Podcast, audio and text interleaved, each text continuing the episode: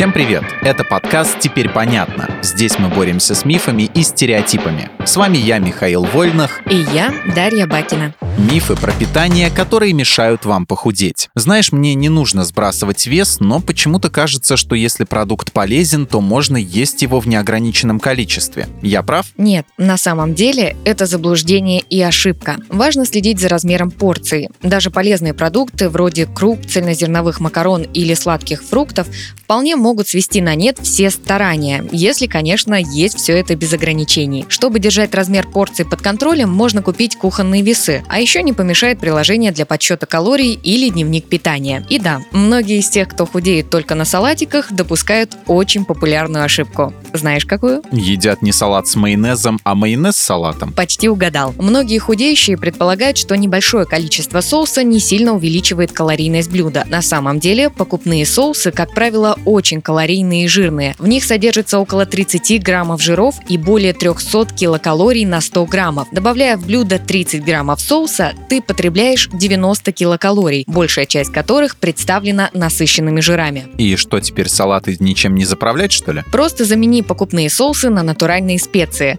Так ты снизишь калорийность блюд не в ущерб их вкусу. Если не можешь отказаться от соусов совсем, вспомни принцип меньшего зла. Вместо кетчупа возьми натуральную томатную пасту, а майонез замени на соус из белого йогурта и горчицы. А если перейти на обезжиренную молочку, сбросить вес будет легче?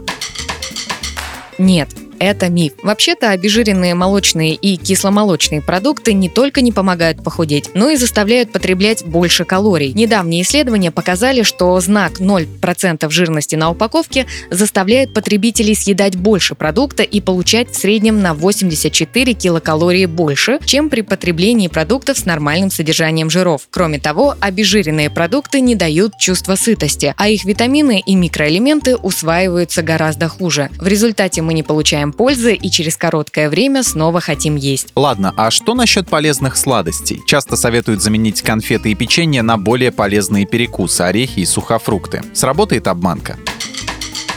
И снова заблуждение. Да, в орехах и сухофруктах гораздо больше полезных веществ, но и калорий немало. Например, небольшая горстка грецких орехов весом в 30 граммов содержит 196 килокалорий, а такое же количество фиников – 80 килокалорий. Так что после перекуса тарелку с сухофруктами и орешками лучше убрать с видного места. Помним про размер порций. Теперь понятно. В этом выпуске мы использовали материал и Зориной и благодарим автора за классное разоблачение популярных мифов. Полная версия текста на сайте Лайфхакера. Подписывайтесь на подкаст «Теперь понятно», ставьте ему лайки и звездочки. Новая порция разоблачений уже на подходе.